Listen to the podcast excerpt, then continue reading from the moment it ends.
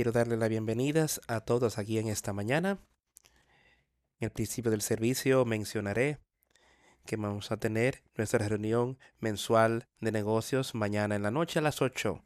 Empezaremos el servicio de hoy cantando el himno 129. ¿Quién es ese? Número 129.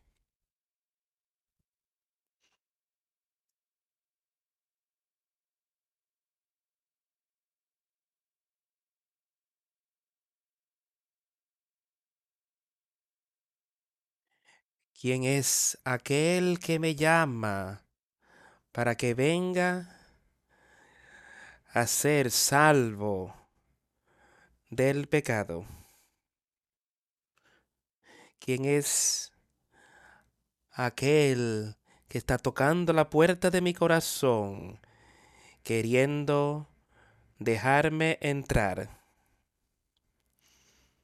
¿Quién es aquel que toca?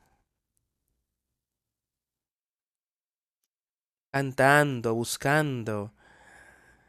¿Quién es aquel que, da, que está estorbando mi alma?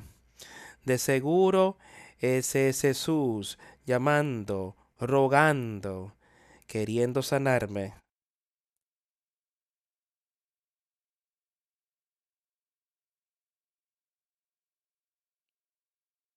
¿Quién es aquel que me persigue,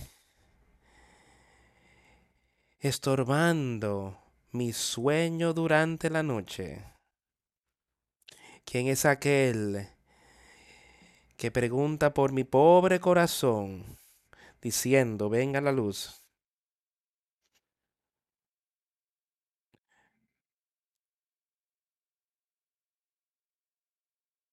¿Quién es el que toca, llamando, buscando? ¿Quién es aquel que estorba mi alma?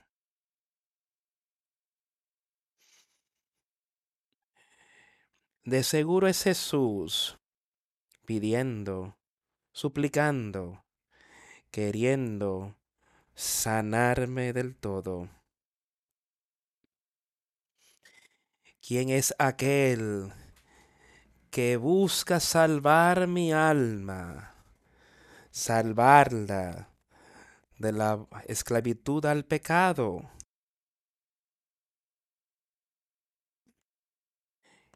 ¿Quién es aquel que atrae mi amor que se ha ido frío, rompiendo mi corazón por dentro?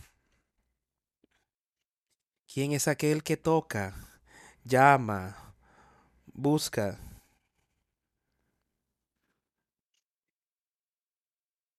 ¿Quién es aquel que estorba mi alma? De seguro es Jesús. Suplicando. Sanarme del todo.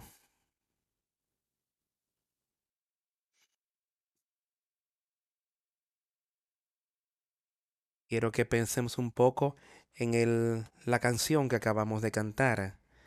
¿Realmente entendemos esa pregunta de quién es ese que llama?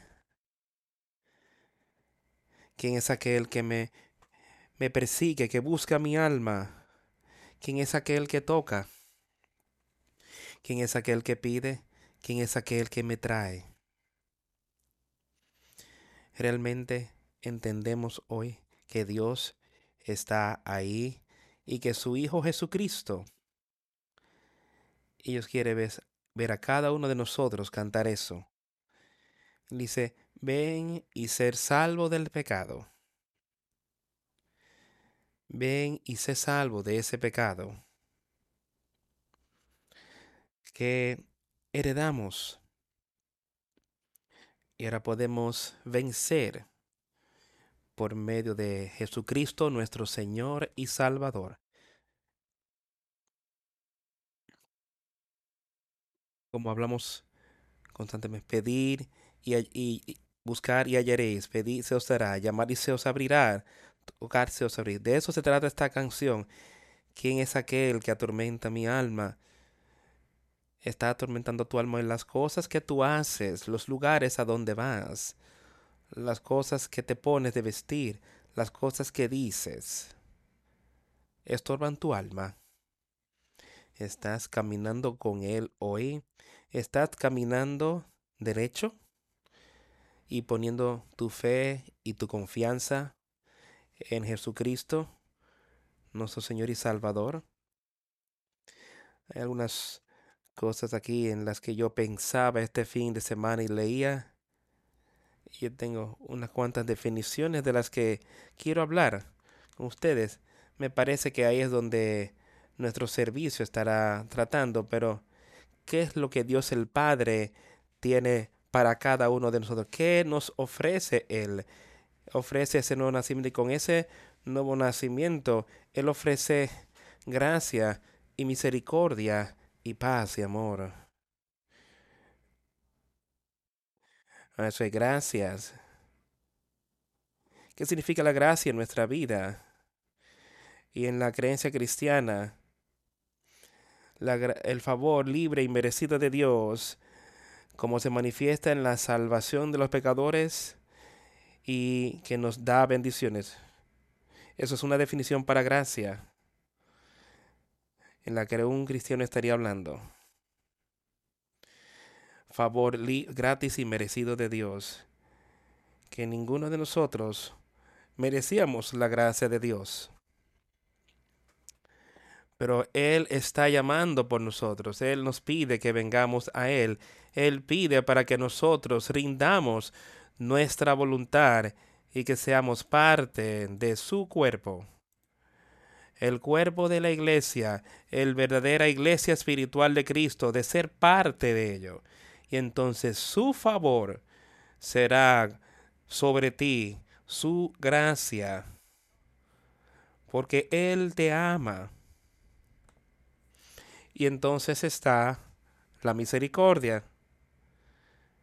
La misericordia, una bendición que es un acto de favor y compasión divina que Dios tenga misericordia sobre nosotros. ¿Y qué significa eso? Significa entonces que la ira de Dios debería ser derramada sobre ti y sobre mí. Pero por el poder de Dios, por su amor para con todos nosotros y por su gracia para con nosotros y su amor, y si nosotros lo aceptamos a Él, si lo aceptamos, entonces la ira de Dios nos será sobre nosotros. Y la ira de Dios no es una ira sin control. Esto es lo que significa ira en la Biblia. Pero la ira de Dios no es una ira desenfrenada o un enojo descontrolado o una furia sin sentido o una venganza injusta o venganza injusta contra nosotros o contra el hombre. No es eso lo que es la ira de Dios. La ira de Dios es una respuesta precisa y controlada a cuando se denigra, se desprecia su santidad. Cada quien que perece bajo la ira de Dios en la eternidad no será porque Dios se perdió los estribos y se enojó de más y los maltrató, sino porque ellos no aceptaron su palabra, no aceptaron a su Hijo Jesucristo y no vivieron en conformidad a su palabra aquí y su evangelio del que hablamos cada vez que venimos aquí. De manera que hay gracia, hay misericordia, hay amor. Quiero que cada uno de nosotros entienda eso, que es ese don gratis, libre de Dios que Él tiene para ofrecernos a todos, cada uno que lo quiere. Y entonces Él habla de la paga del pecado, que es muerte, y esa es la ira de Dios, que será derramada sobre todos los impíos. Y pensamos en eso cuando decía ahí que es una respuesta precisa y controlada al desprecio para con su santidad y lo pensamos. No pensamos en eso cuando estamos, estamos despreciando a Dios, si no le estamos aceptando, si no estamos andando en Él, si, estamos, si no estamos andando en su palabra, entonces estamos menospreciando la palabra de Dios, el Dios Todopoderoso. Los estás denigrando y estás diciendo, yo sé mejor que tú. Y es cuando la ira de Dios será derramada sobre la desobediencia y no es porque es porque él tiene un mal genio, un mal temperamento. Y no es porque él te está maltratando a ti o maltratando a mí. Y yo quiero estar seguro de que no sea conmigo. Y yo sé, y pues yo sé que tú puedes. La ira de Dios no tiene que descender sobre ninguno de nosotros. Él envió a su Hijo aquí para que tú puedas tener vida eterna. Y que puedas tener esa paz. Y que puedas saber lo que es la gracia, que puedes saber lo que es la misericordia, y que puedes saber lo que es su amor, y que se te ha extendido a ti por toda la eternidad. Ahora, eso debería establecer el donde yo creo que todos despertemos y que escuchemos lo que estamos diciendo hoy. Tu salvación eterna depende de lo que predicamos y lo que enseñamos. Ahora, lo que tú aceptas, ¿tú quieres condenación eterna o tú quieres gracia eterna? El favor inmerecido de Dios según es manifestado en la salvación de los pecadores. La salvación. La salvación de pecadores. Y eso incluye a cada uno de nosotros que está aquí hoy. Pero sus bendiciones pueden ser sobre ti. Yo quiero que entiendas eso muy bien pero tú tienes que ir a Él. Él está llamando, pero tú tienes que poner tu fe y confianza en Él, no en el hombre, sino en Jesucristo, nuestro bendito Salvador. Acompáñeme, quiero leer solo unos pocos versículos del libro de lamentaciones.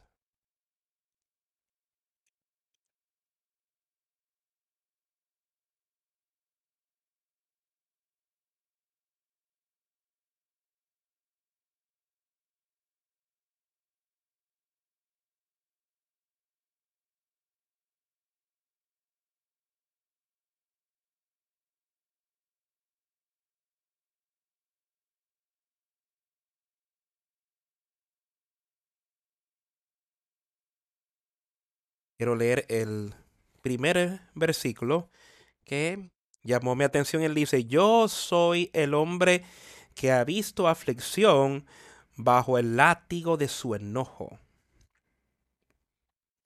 Ese es el primer versículo del tercer capítulo de Lamentaciones. Yo soy el hombre que ha visto aflicción por el, bajo el látigo de su enojo. Ahora, la ira de Dios puede ser derramada sobre nosotros ahí como el látigo, castigando y reprendiendo a aquellos a, que, eh, a, que, a los que el alma aquí en la tierra. Pero el enojo de Dios será derramado sobre aquellos que lo han rechazado a Él en ese último día y serán, terminarán en tinieblas eternas, en condenación eterna. Pero yo quiero que leamos unos pocos versículos aquí. Vayamos al versículo 22.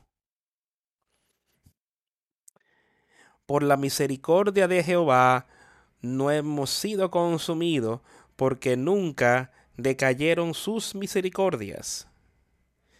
Vamos a volver atrás y leer el versículo 19 y 20. Acuérdate de mi aflicción y de mi abatimiento, del ajenjo y de la hiel.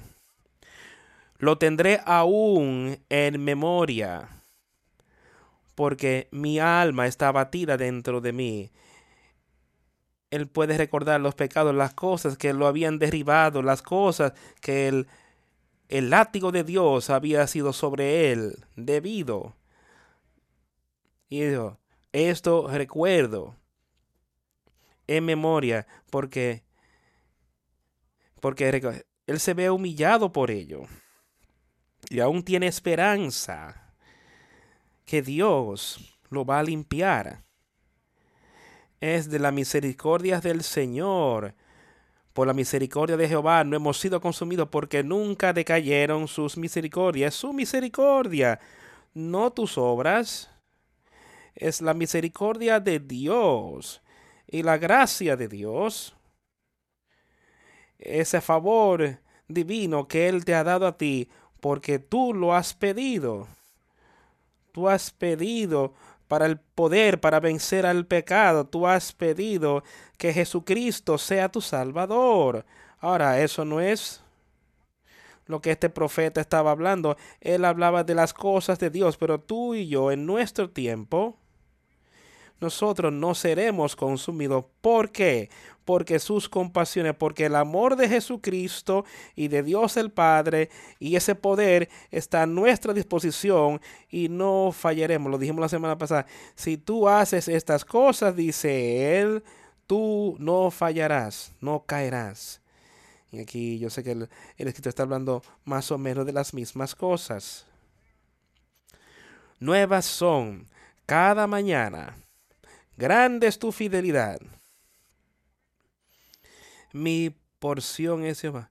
Eres renovado cada mañana, eres renovado en espíritu. El amor de Dios se renueva en ti y te hace sano, listo para empezar el día con un buen pronóstico al día.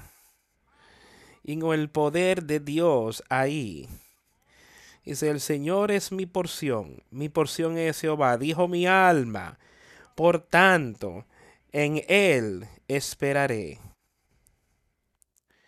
Es el Señor tu porción en esta mañana. Vamos a volver a leer. Son nuevas cada mañana. Grande es tu fidelidad. El Señor es mi porción, dijo mi alma. Por tanto, en Él esperaré. No hay otra esperanza, no hay otro lugar donde podemos tener esperanza de vida eterna, sino por Jesucristo nuestro Señor y nuestro Salvador. Y Dios el Padre, no hay otro lugar, sino por medio de Él. El Señor es bueno, bueno es Jehová a los que Él esperan, al alma que Él le busca.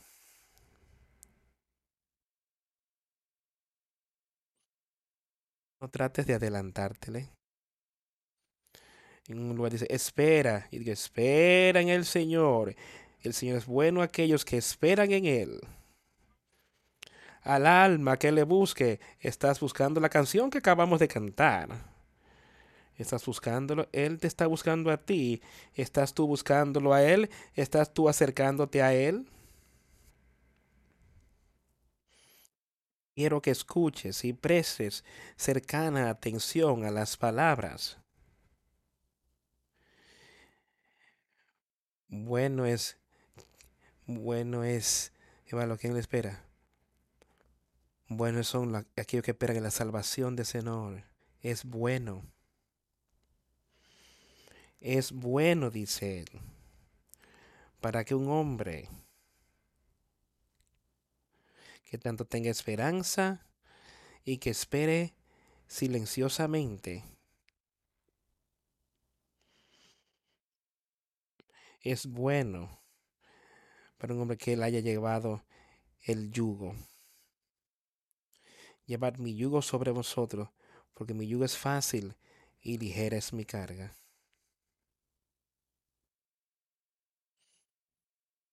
Él nunca pondrá nada sobre ti que tú no puedas tolerar.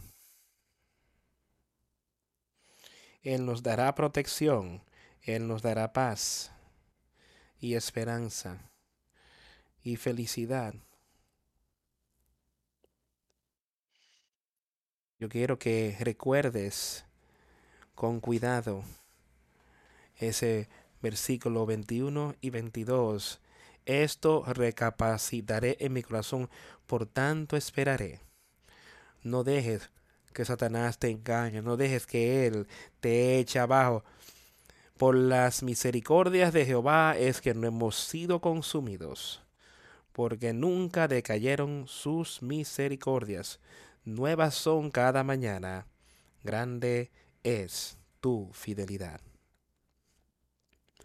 La fidelidad de Jesucristo, su amor, el poder que Él tiene para ofrecernos a todos.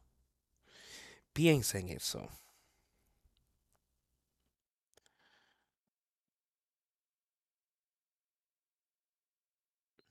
Quiero que vayamos al libro de los Proverbios, donde también podemos ir pero al capítulo 28, del versículo 13, el que encubre sus pecados no prosperará, pero más el que los confiesa y se aparta alcanzará misericordia.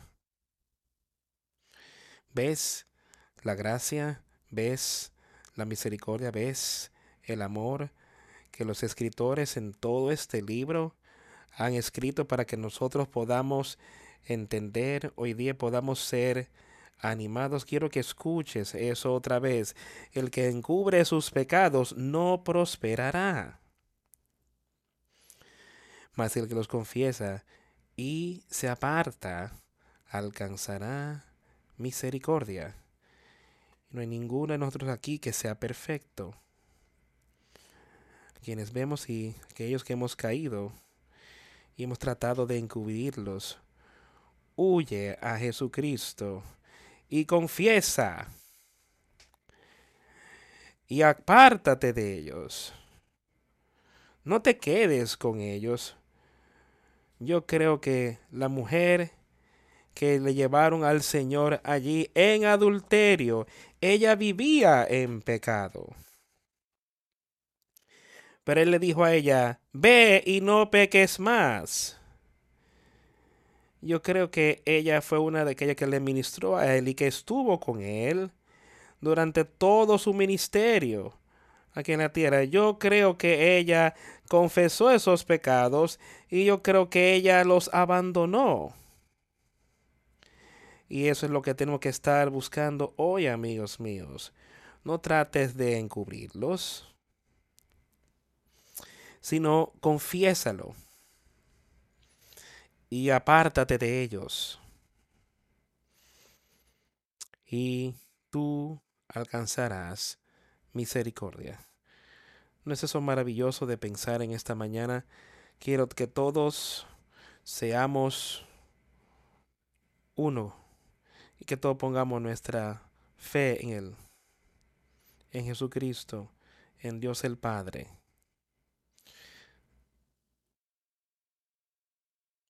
Vayamos a segunda de Pedro. De ahí leímos la semana pasada. Quisiera leer un poco más ahí. Segunda de Pedro. En el tercer capítulo. Leímos el primer y segundo capítulo. Y para terminar esa pequeña carta que él leyó, que él escribió, quiero que leamos esta aquí y terminó lo que él tenía que decirle a la gente en aquel día.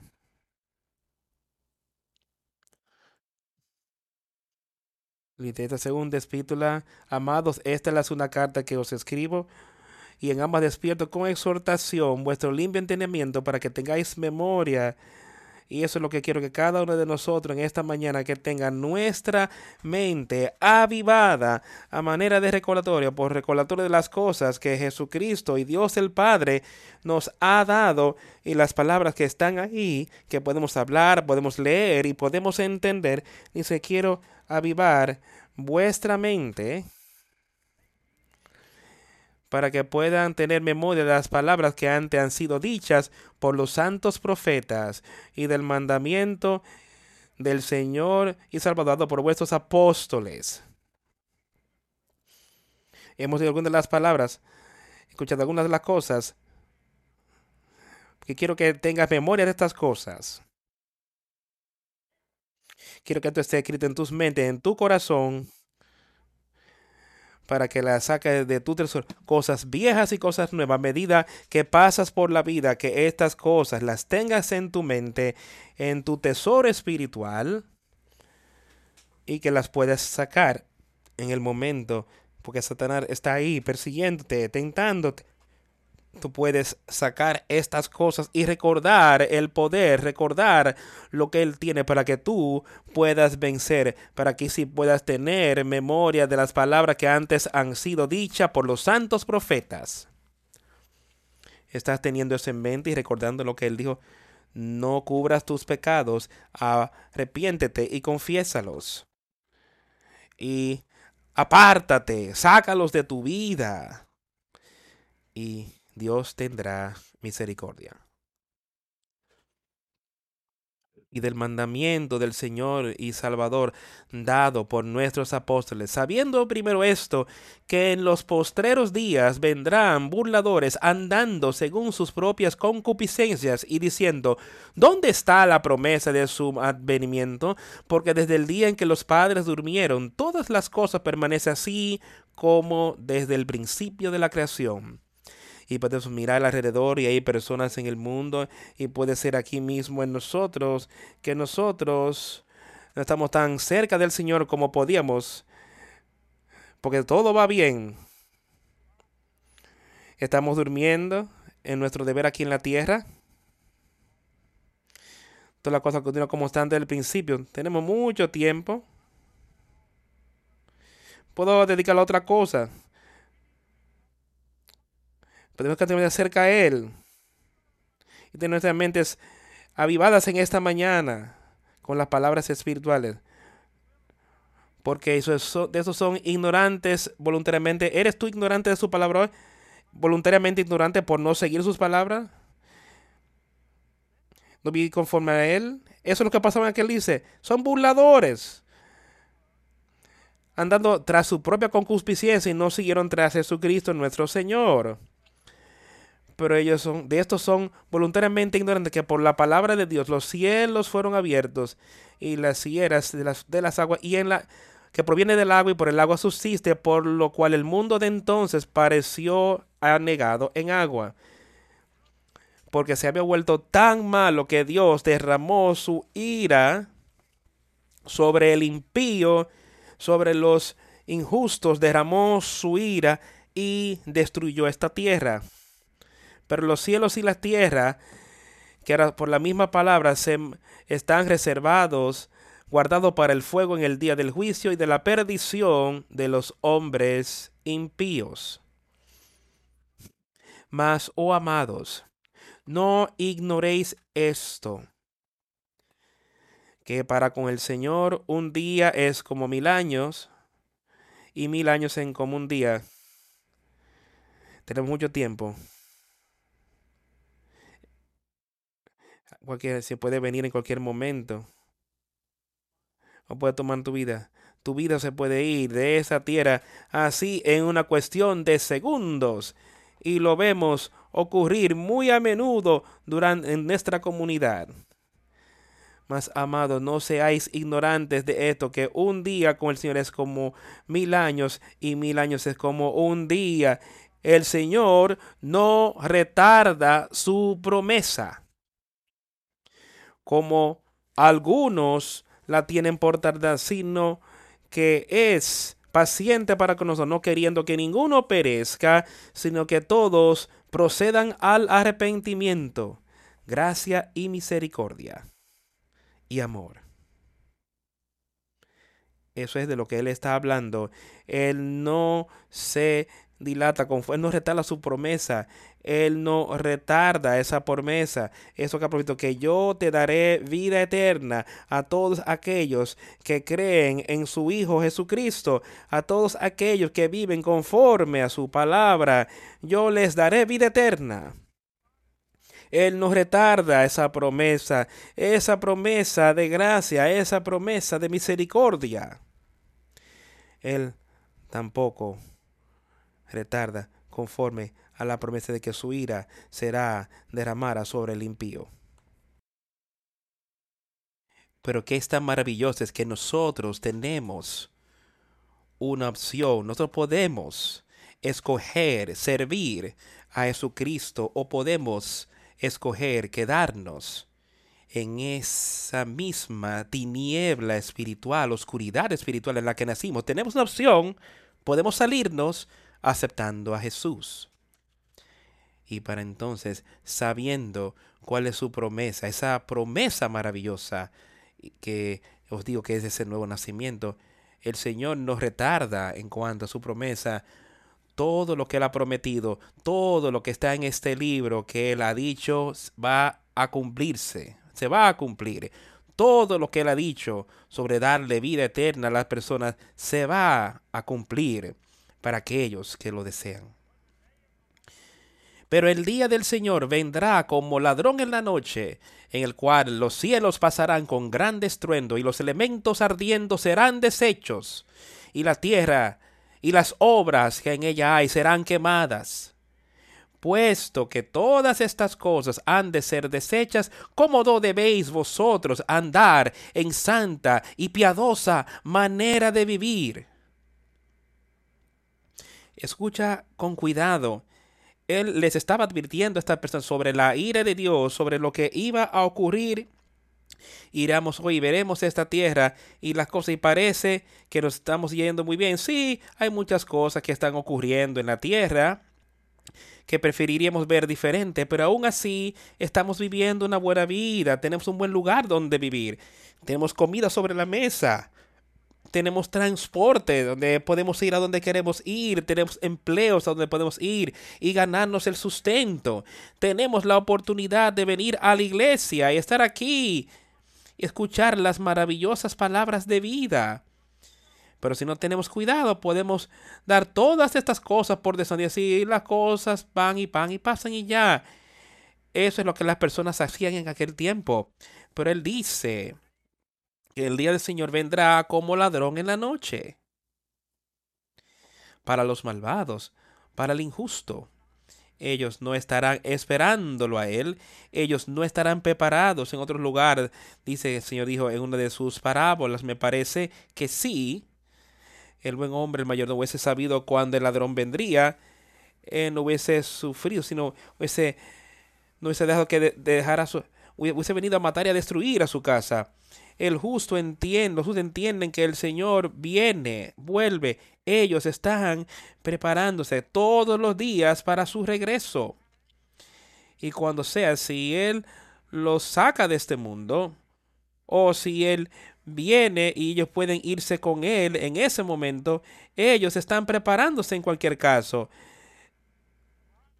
Es como las novias que fueron a la boda. Ellas fueron preparadas, tomaron lámparas y tomaron aceite en caso de que si en la noche ellas pudieran tener luz para ver cómo podían ir. Ellas estaban preparándose. Entendieron que puede pasar en cualquier momento y esto es lo que los justos harán. Y aun cuando todas estas cosas y debes entender y saber de lo que le está hablando aquí, que esto va a ocurrir. Pero el día del Señor vendrá como ladrón en la noche, en el cual los cielos pasarán con gran estruendo, y los elementos ardiendo serán deshechos, y la tierra y las obras que en ella hay serán quemadas. Esta tierra será destruida, tal como la conocemos.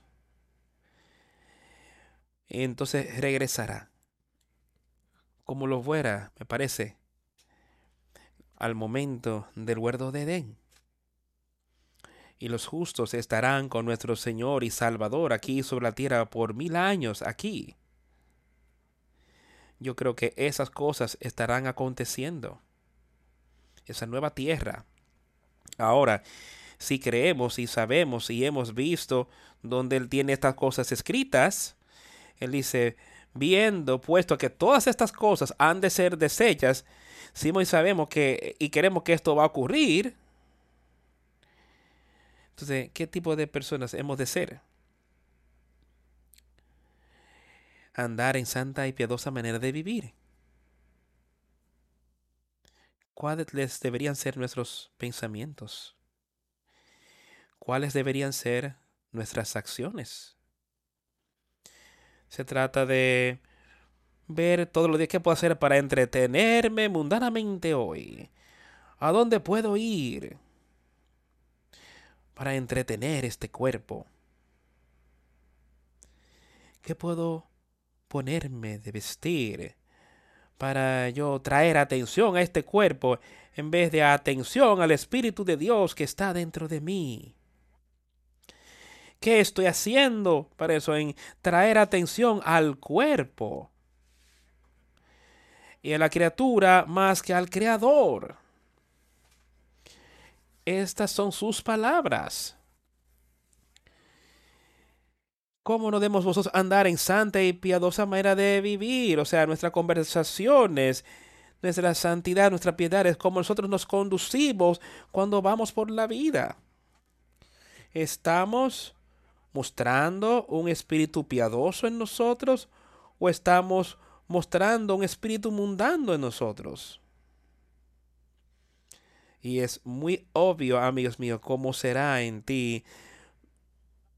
No es algo que tú puedes esconder. Tú podrías esconderlo por un momento y algunas cosas de algunas personas, pero el justo van a saber y van a entender lo que el Señor dice, dice, hipócrita cuando tratas de hacer esas cosas, tratas de vivir en ese tipo de madera, es lo que él le llama. Deberíamos estar viviendo y dejar que nuestra conversación sea en justicia y viviendo una vida piadosa, una vida de Dios, que Él estará presente en nosotros buscando y esforzándonos para verles la llegada del día de Dios, donde los, todas las cosas serán derretidas con ardor ferviente. No obstante, nosotros, conforme a su promesa, buscamos nuevos cielos y una nueva tierra donde morará la justicia. Podemos estar buscando eso aquí mismo en la tierra hoy que debemos estar buscando esa nueva tierra y ese nuevo cielo. Entonces, pero, bueno, esperándonos para abrir el día de Dios en el cual los cielos se encendieron, se han deshecho, el elemento que vamos a fundir. Pero vosotros esperamos, según sus profetas, que ustedes sean hallados en él sin mancha, irreprensibles, sin paz. ¿Y cómo eso puede acontecer? Solamente hay una manera y lo sigo señalándolos a esa manera. Esa es por la vía de Jesucristo. Por lo cual, oh amados, estando en espera de estas cosas, ¿estás realmente procurando estas cosas? ¿Estás buscando un nuevo cielo, una nueva tierra? ¿Es este tu deseo hoy?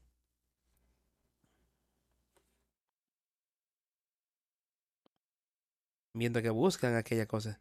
Procurar con diligencia, ser hallados por Él sin mancha e irreprensibles, en paz.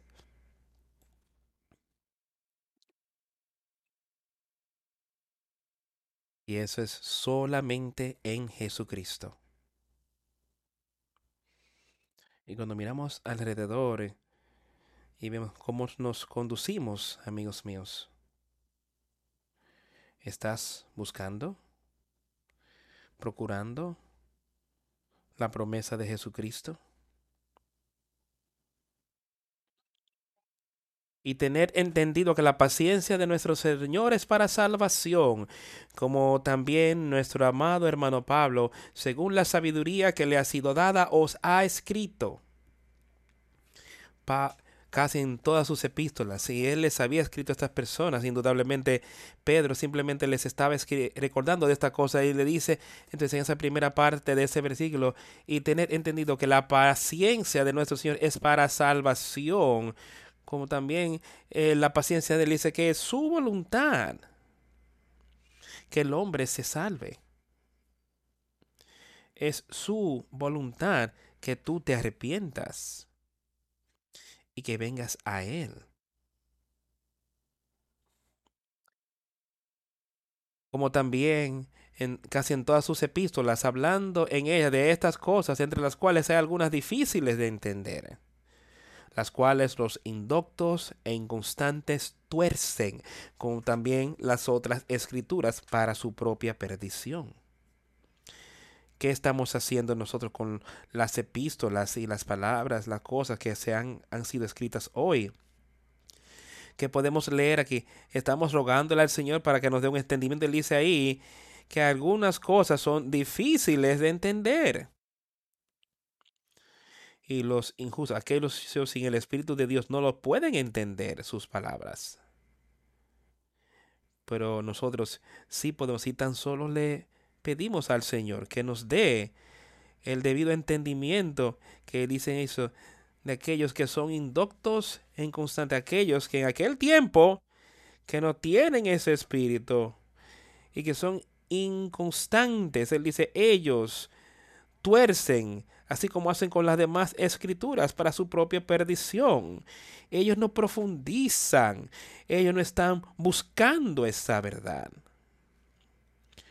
Están buscando en averiguar cómo pueden acercarse. Dice que hacen eso para su propia perdición. Recuerda que Dios no estaba derramando esa ira por su odio por ellos. Su ira viene por causa de nuestras acciones, por nuestras inacciones a veces, que no hicimos nada para asegurar la vida eterna. Así comentó a su perdón, ya lo leímos. Así que vosotros, amados, sabiéndolo de antemano, guardaos, no sea que sean arrastrados por el error de los inicuos, caigáis de vuestra firmeza. Escucha con cuidado, esta es una advertencia para todos nosotros. Presta atención dice, por tanto, amados, así que vosotros, amados amigos, hermanos, hermanas, ustedes saben ya estas cosas. Yo les he advertido, ustedes leyeron estas cosas, ustedes las saben. Dejar que vuestras mentes se vean atrapadas en esta cosa. Ahora, tengan cuidado de los engaños de Satanás. No sea que ustedes también, como aquellos que habían torcido las escrituras, las cambian, la convierten en una mentira para su propia perdición, no sea que ustedes también se vean arrastrados con el error de los inicuos y caigan de vuestra propia firmeza, que caigan de su firmeza la gracia, la misericordia y el amor de Dios. Dice, si ustedes vuelven a la casa de la que saliste, si tomas esas escrituras y las adaptas para tu propia destrucción, en vez de escucharlas, entonces en vez de rogar por entendimiento y rogando por el conocimiento espiritual que tú necesitas, dice ahora, escucha. Y ahora él dice, más crecer en qué? Crecer en la gracia, crecer en la gracia y el conocimiento de nuestro Señor y Salvador Jesucristo.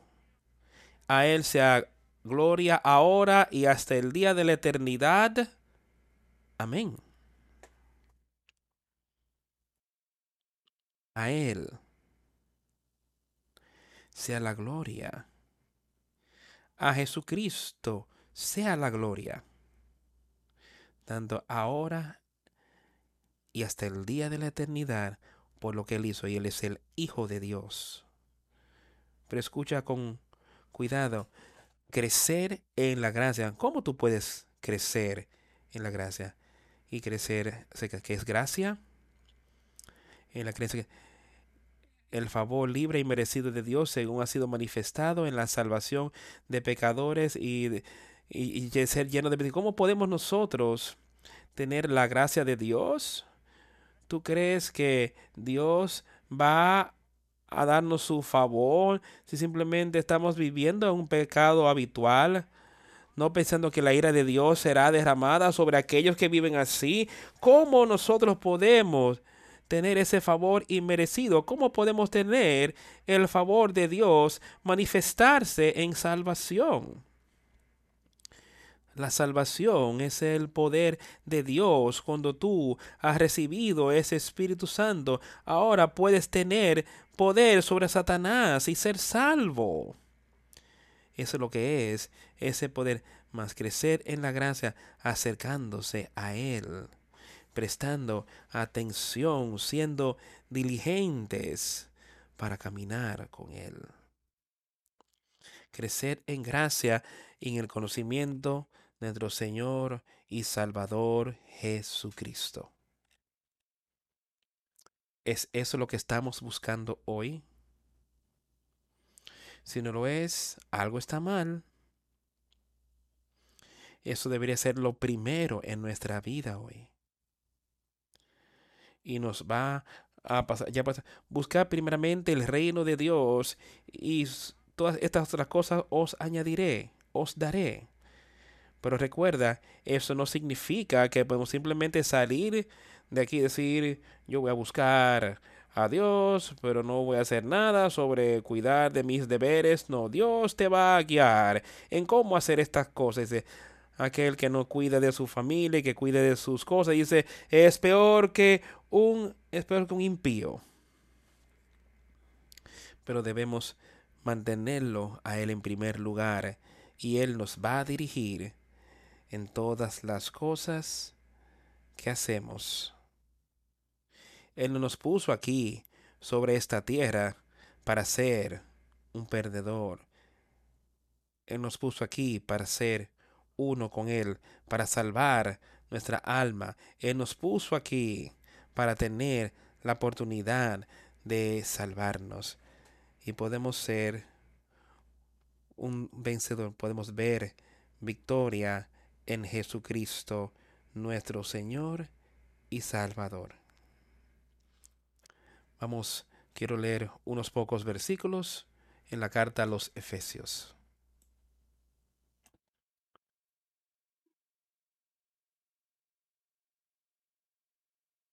Será en el segundo capítulo de Efesios.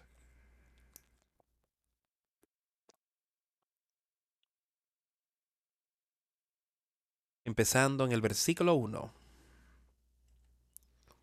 Según Efesios 2 y Él os dio vida a vosotros cuando estabais muertos en vuestros delitos y pecados. ¿Entiendes lo que eso significa?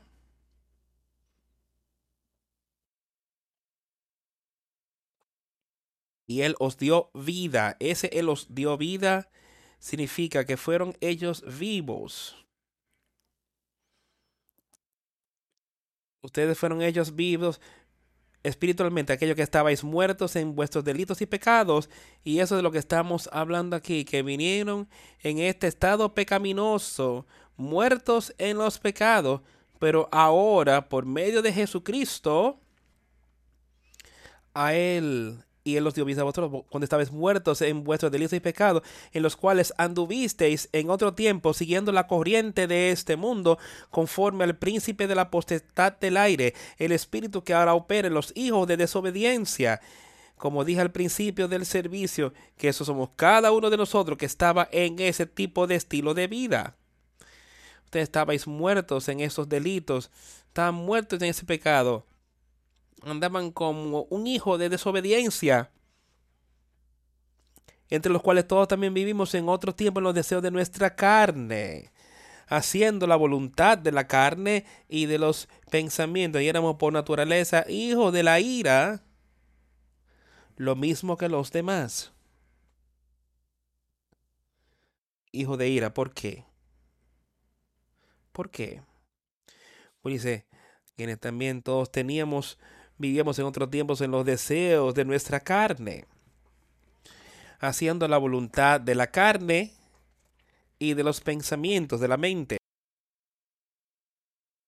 ¿Está eso en nosotros hoy? ¿Cuáles son tus deseos hoy? Es que a Él, a quien Él te dio, vida, te dio vida cuando estabas muerto en tus delitos y pecados, y ahora estás muerto a ese pecado porque Él te dio vida. Dice, ahora, entre los cuales nosotros también todos estamos, todos ustedes eran parte de ello. ¿Eres tú parte de eso hoy? Aquí en los deseos de tu carne, cumpliendo los deseos de tu carne y de la mente, y que por naturaleza somos los hijos de ira, así como otros. Más, pero Dios, oye bien, que es rico en misericordia por su gran amor con que nos amó. Pero Dios, que es rico en misericordia, con el, por su gran amor con que nos amó, nos ama a cada uno de nosotros, aun cuando estábamos muertos en pecados, nos dio vida conjuntamente con Cristo. Por gracia sois salvos. ¿De qué está hablando él aquí hoy? Las dos cosas de las que hemos estado hablando. Gracia y misericordia. Quien es rico en misericordia, Dios, que es rico en misericordia, por su gran amor con el cual nos amó, tanto que envió a su Hijo aquí en la tierra, tanto que Él nos ha ofrecido todo, tanto que Él ha tomado, Él ha quitado tus pecados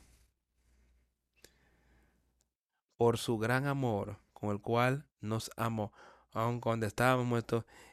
Y fuimos a Él, cuando fuimos a Él, tú estás muerto en pecado. Pero tú sabes que tú no puedes hacer nada al respecto. Tú, tú sabes que solamente hay una manera y eso es ver cuán deshecho estás y que Él está llamando, Él está pidiendo que tú te arrepientas. Y que vengas a Él. Y cuando vemos eso, aun cuando estaban muertos en pecados, nos dio vida juntamente con Cristo cuando Él ve que estamos en esa condición, que sabemos que tenemos que tenerlo a Él y que tenemos que ponerlo todo a un lado, a excepción de Él. Por gracia sois salvo, por su amor, por su poder, por su favor inmerecida, inmerecido para contigo es como tú puedes recibir eso. Porque pediste. Porque tocaste. Recibirás. Y, nos, y juntamente Él nos resucitó y asimismo nos hizo sentar en los lugares celestiales con Cristo Jesús para mostrar en los siglos venideros las abundantes riquezas de su gracia en su bondad para con nosotros en Cristo Jesús. Su gracia, su poder, su amor, siendo mostrado en nosotros por su gracia su bondad para con nosotros por Jesucristo. Porque por gracia sois salvos por medio de la fe, y esto no de vosotros, pues don de Dios no por obras, para que nadie se gloríe. Y yo sé que hablamos de esto mucho. Yo espero que todos entiendan exactamente de lo que Él está hablando aquí. Es que no podemos recibir ese nuevo nacimiento, no podemos recibir esa gracia por todas tus buenas obras o nada. No se te puede dar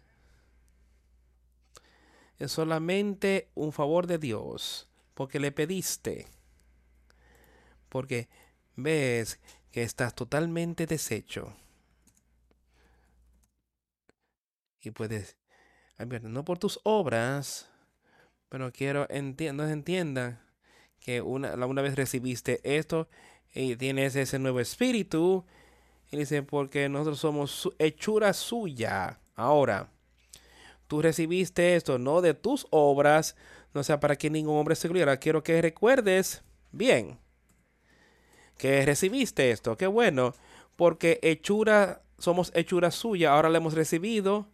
¿Y qué está ocurriendo en ti? Si no hay algo bueno en ti, es su obra en ti, creando en Cristo Jesús para buenas obras.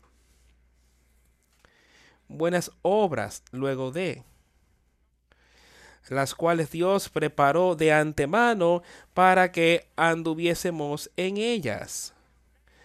Dios ordenó esas buenas obras en Cristo Jesús. Y Él puso su ley y sus mandamientos y su obra aquí en la tierra para decirnos cómo hemos de vivir y cómo podemos hacer todas esas cosas. Y después nos dio poder sobre el pecado y sobre los deseos de este cuerpo para que podamos lograr esas buenas obras y no es tuyo, es de Él. Creados en Cristo Jesús para buenas obras, las cuales Dios preparó de antemano para que anduviésemos en ellas. Por tanto, acordaos de que en otro tiempo vosotros, los gentiles, en cuanto a la carne, erais llamados ir circuncisión por la llamada circuncisión hecha con mano en la carne.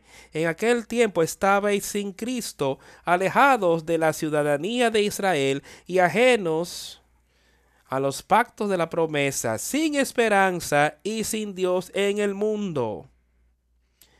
Y eso es para cada uno de nosotros. No teníamos esperanza, no teníamos la promesa en nosotros. Sin Dios.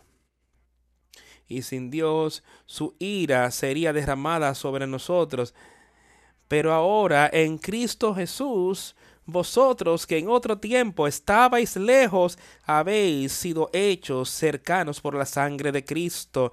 Estábamos lejos, alejados de Dios el Padre, estábamos bien lejos de Él pero por la sangre de Jesucristo hemos sido hechos cerca, hemos sido acercados a su iglesia espiritual, hemos sido traídos al cuerpo de Jesucristo.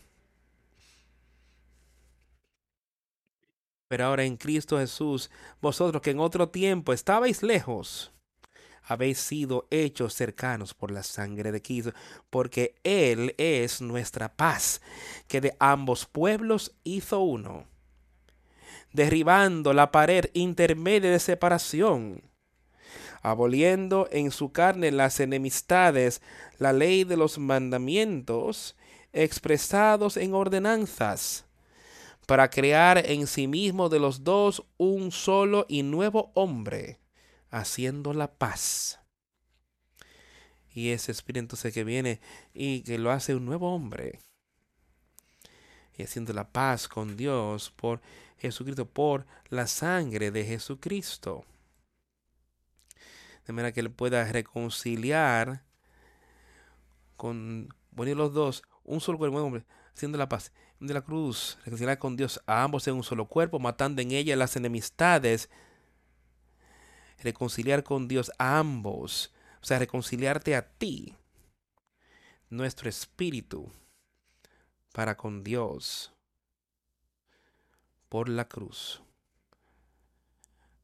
habiendo matando en ella las enemistades, matando el poder de Satanás, el poder del pecado en la cruz.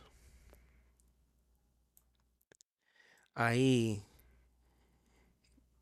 él puede hacer en nuestras vidas pueden ser reconciliadas con Dios y no por tus obras, sino por la sangre de Jesucristo. Y vine anunció las buenas nuevas de paz a vosotros que estabais lejos y a los que estaban, porque por medio de él los unos y a los otros tenemos entrada por un mismo espíritu al Padre. Así que ya no sois extranjeros ni advenedizos, sino conciudadanos con los santos y miembros de la familia de Dios. Quiero que pienses en eso. Ahora, cuando, así que ya no sois extranjeros ni advenedizos. ¿Eres tú un extranjero y advenedizo la palabra de Dios? ¿Su palabra va contra tuya? Escucha con cuidado, amigos míos. Ir contra tus pensamientos y contra tus deseos. Porque no eres más, ya no sois más extranjeros ni sino con ciudadanos de los santos y miembros de la familia de Dios, herederos con Cristo, un hijo de Dios y de la familia de Dios. Él está hablando del justo aquí, no del injusto, hablando de aquellos que han aceptado a Jesucristo. Ahora, Dios, ¿qué piensas? Si tú eres un conciudadano con Cristo,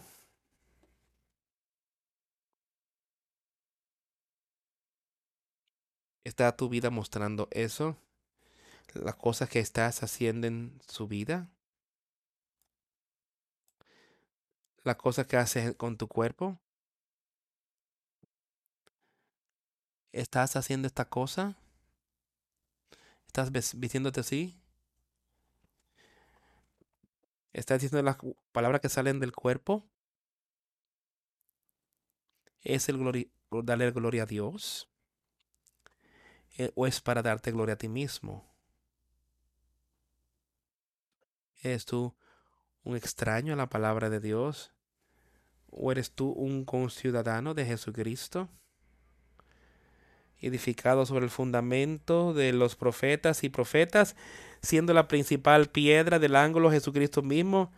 Ahora los profetas y los apóstoles y Jesucristo, su palabra está aquí mismo en todo este libro. Ahora están nuestras vidas edificadas sobre esa, ese fundamento. ¿Es eso sobre lo que está edificado en nuestra vida? O está edificado sobre la carne? En quien, sobre quien, en quien todo el edificio bien coordinado va creciendo para ser un templo santo en el Señor. Eso es lo que va a hacer ese cuerpo justo. En todo. Creciendo para ser un templo santo en el Señor bien coordinado. Tú puedes salir y tú puedes ver si tú tienes un buen plano y es estable, es un buen plano sobre el cual tú puedes construir. Podemos ir en la construcción. Él es un tener un muy buen arquitecto que pueda trazar un plan donde todo funcione bien. Dios, el Padre y su Hijo fue el arquitecto de este libro. Y es un plan perfecto de salvación. Salimos y tomamos ese plan y si seguimos ese plan, vamos a construir una casa hermosa y perfecta. Pero si volvemos y decidimos que yo no voy a seguir este plan, yo lo voy a hacer de esta manera, entonces cuando entremos al próximo lugar, vemos que lo que yo hice por aquí va a causar problemas acá, no seguimos el plan. Ahora tenemos que volver y arreglarlo todo, sacarlo. Y ahí es donde él dice, arrepiéntete y aléjate de tus pecados, vuelve. El, que el que es hallado en pecado, vuelve, arrepiéntete de tu pecado. Desastre, no, te, no participes en ellos más. Y entonces ve sigue el plan, sigue su palabra y veremos victoria. Edificado el fundamento de los apóstoles, por siendo la principal piedra del ángulo, Jesucristo mismo, en quien todo el edificio bien coordinado va creciendo para ser un templo santo en el Señor. Y cuando seguimos esto, nos acercamos más y más, nos acercamos más cerca a Él. En quien vosotros también sois juntamente edificados para a de Dios en el Espíritu. ¿Estás edificando esto en tu cuerpo hoy para que Dios habite en él? ¿Es eso lo que estás haciendo? ¿Es eso lo que está en lo que te esfuerzas todos los días que este cuerpo es mejor y mejor? Tu vida ahí, ese espíritu, esa alma es mejor y mejor. Tú estás preparándola más y más para que la palabra de Dios esté en ella. Y para que ese espíritu esté creciendo y multiplicándose de más y más fuerte, quien vosotros también sois juntamente edificados para morada de Dios. En el espíritu estás esforzándote por eso de que tú seas una morada del Espíritu de Dios. Él solamente puede hacer eso por el Espíritu Santo, morando fuertemente en ti, obrando en ti, siendo uno con Jesucristo. Quiero ahora pasar a los Hebreos y leer solamente unos versículos, el cuarto capítulo de la carta a los Hebreos.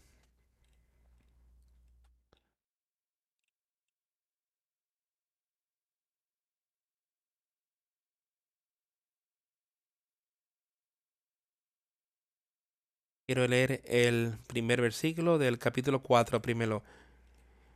Tenemos pues, temamos pues, no sea que permaneciendo aún la promesa de entrar en su reposo, alguno de vosotros parezca no haberlo alcanzado.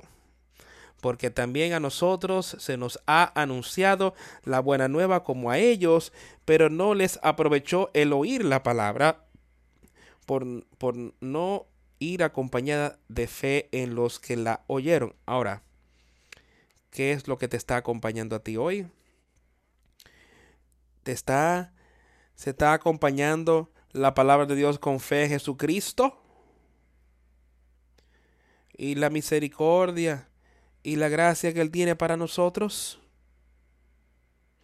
¿O está simplemente cayendo en oídos sordos?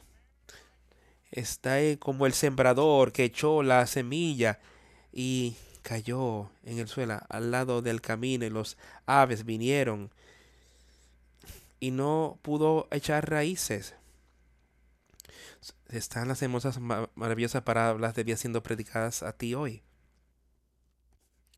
¿Estás escuchando? Leamos aquí el capítulo 15 porque no tenemos un sumo sacerdote que no pueda hacer compadecerse de nuestras debilidades, sino uno que fue tentado en todo según nuestra semejanza, pero sin pecado. Jesucristo es nuestro sumo sacerdote y podemos alcanzarlo. Una oportunidad de ir a Él. Él está ahí a la diestra de Dios el Padre, hoy mismo, mediando para ti y para mí. Él fue la propiciación por nuestros pecados. Él derramó su sangre, la ira de Dios fue derramada sobre él. Entonces tú tienes la oportunidad de ser salvo y tus pecados ser quitados.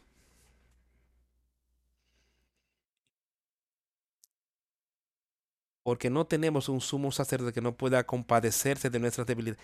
Él es nuestro sumo sacerdote, Él es nuestro Dios y Él puede ser alcanzado, sino uno que fue tentado en todo según nuestra semejanza, pero sin pecado. Cuando tú puedes ir y ver por qué esto me está aconteciendo, por qué yo soy tentado de esta manera. Jesucristo pasó por toda tentación que pudo haber sido derramada sobre ti y él salió victorioso, él venció, él fue sin pecado. Y él te va a dar el poder para vencerlo hoy. Por tanto, acerquémonos pues confiadamente al trono de la gracia. Acerquémonos confiadamente al trono de la gracia para alcanzar misericordia y hallar gracia para el oportuno socorro.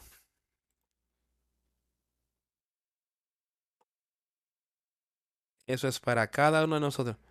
Yo quiero concluir con eso. Yo quiero que tú entiendas eso y que le lleves eso a tu corazón. Así que démonos pues confiadamente ante el trono de la gracia, ante el trono de Dios y entregamos nuestras vidas, nuestros deseos por el mundo, cedamos eso. Echemos a un lado esa carga del pecado. Acerquémonos confiadamente ante el trono, a Jesucristo, el trono de la gracia. Que tú puedas obtener, alcanzar la misericordia, de que la ira de Dios no fue derramada sobre ti. Eh, la gracia para encontrar el poder, el amor y el favor para ayudar en tiempos de necesidad. Amigo, no hay ninguno de nosotros aquí hoy que no esté en gran necesidad de salvación, en gran necesidad de misericordia también, de Dios el Padre. Cada uno de nosotros están en necesidad de esa gracia y de esa ayuda. Escucho otra vez, gracia. El favor libre y merecido de Dios según es manifestado en la salvación de pecadores y el conferir de bendición. Por tanto, vengamos confiadamente delante del trono de Dios, el trono de la gracia, que podemos obtener misericordia, una bendición que es un acto de favor o compasión divina. Que podemos obtener eso y encontrar gracia para ayudar. Encontrar ese favor de Dios para ayudar en nuestro tiempo de necesidad. Él está ahí con esa mano extendida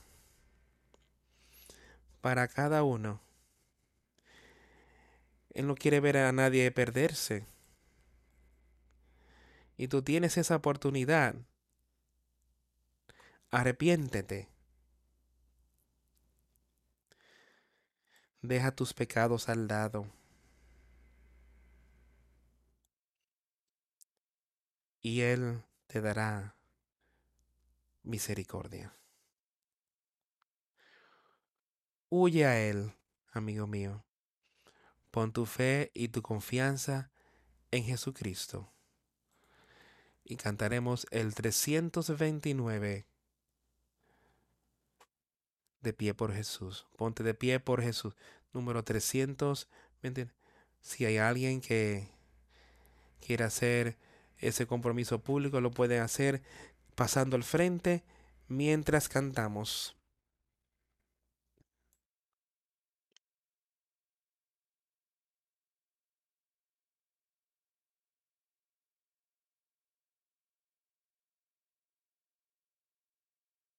Firmes y adelantes, oh soldados de la fe.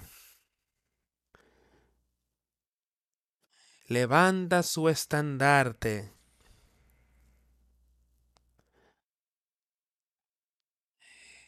Levanta No suframos derrota. De victoria en victoria.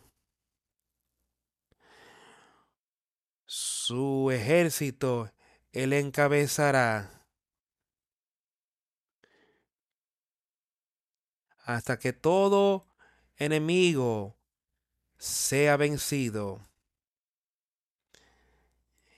y, y Cristo sea Señor ciertamente.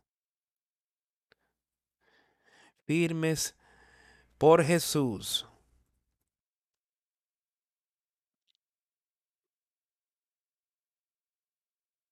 La trompeta cantará.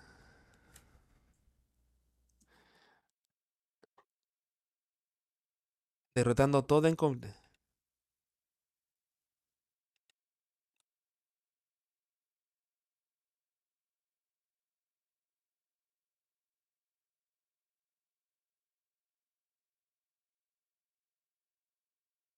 Sí.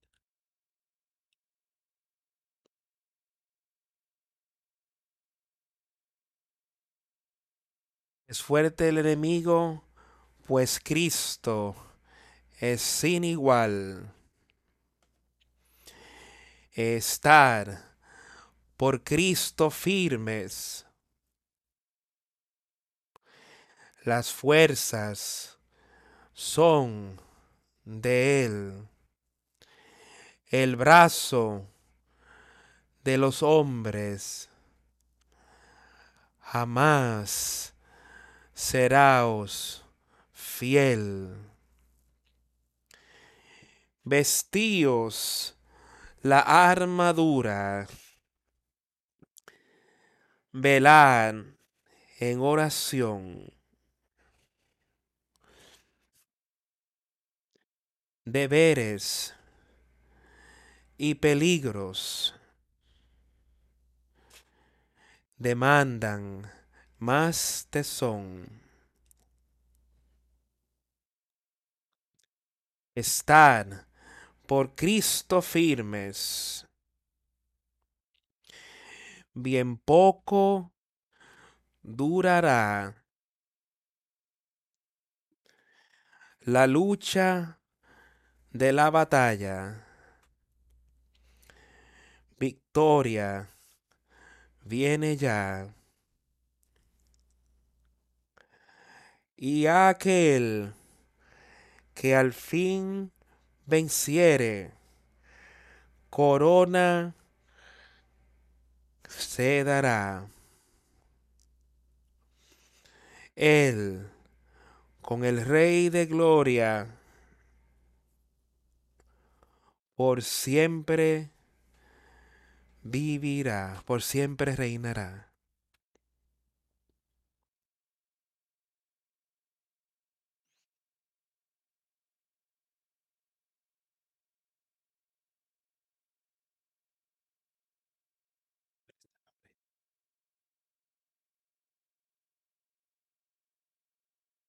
Te bautizo en el nombre del Padre, del Hijo y del Espíritu Santo. Y que el Señor te reciba.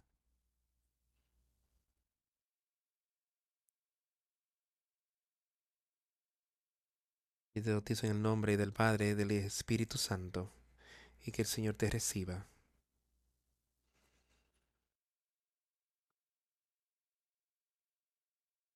Te bautizo en el nombre del Padre, y del Espíritu Santo. Y que el Señor te reciba.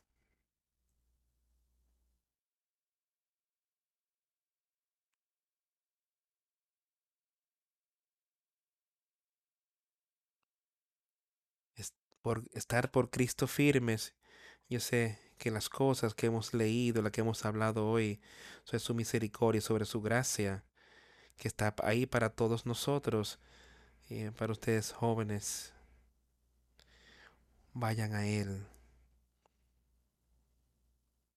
Y dile a tus amigos, a tus padres, ayúdenos a guiarlos en los caminos de salvación. Ustedes han hecho un compromiso Ahora vayan al Señor y den que Él pueda cumplir ese compromiso con su espíritu. Les deseo a todos gran felicidad y gran gozo y gran paz. Oremos.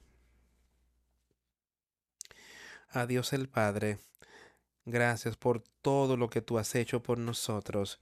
Sé con nosotros y ayúdanos a animarnos unos a otros en tu palabra, en tu obra, sabiendo que la salvación es libre que tú estás ahí con esa mano extendida y tu gracia y tu misericordia estará ahí para siempre.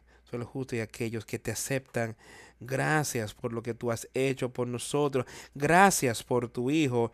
Y te rogamos por guía, que tú nos muestres cómo utilizar las cosas que tú has confiado en nuestras manos y ayúdanos a ser fuertes y unos contigo. En el nombre de Jesús hemos orado. Amén.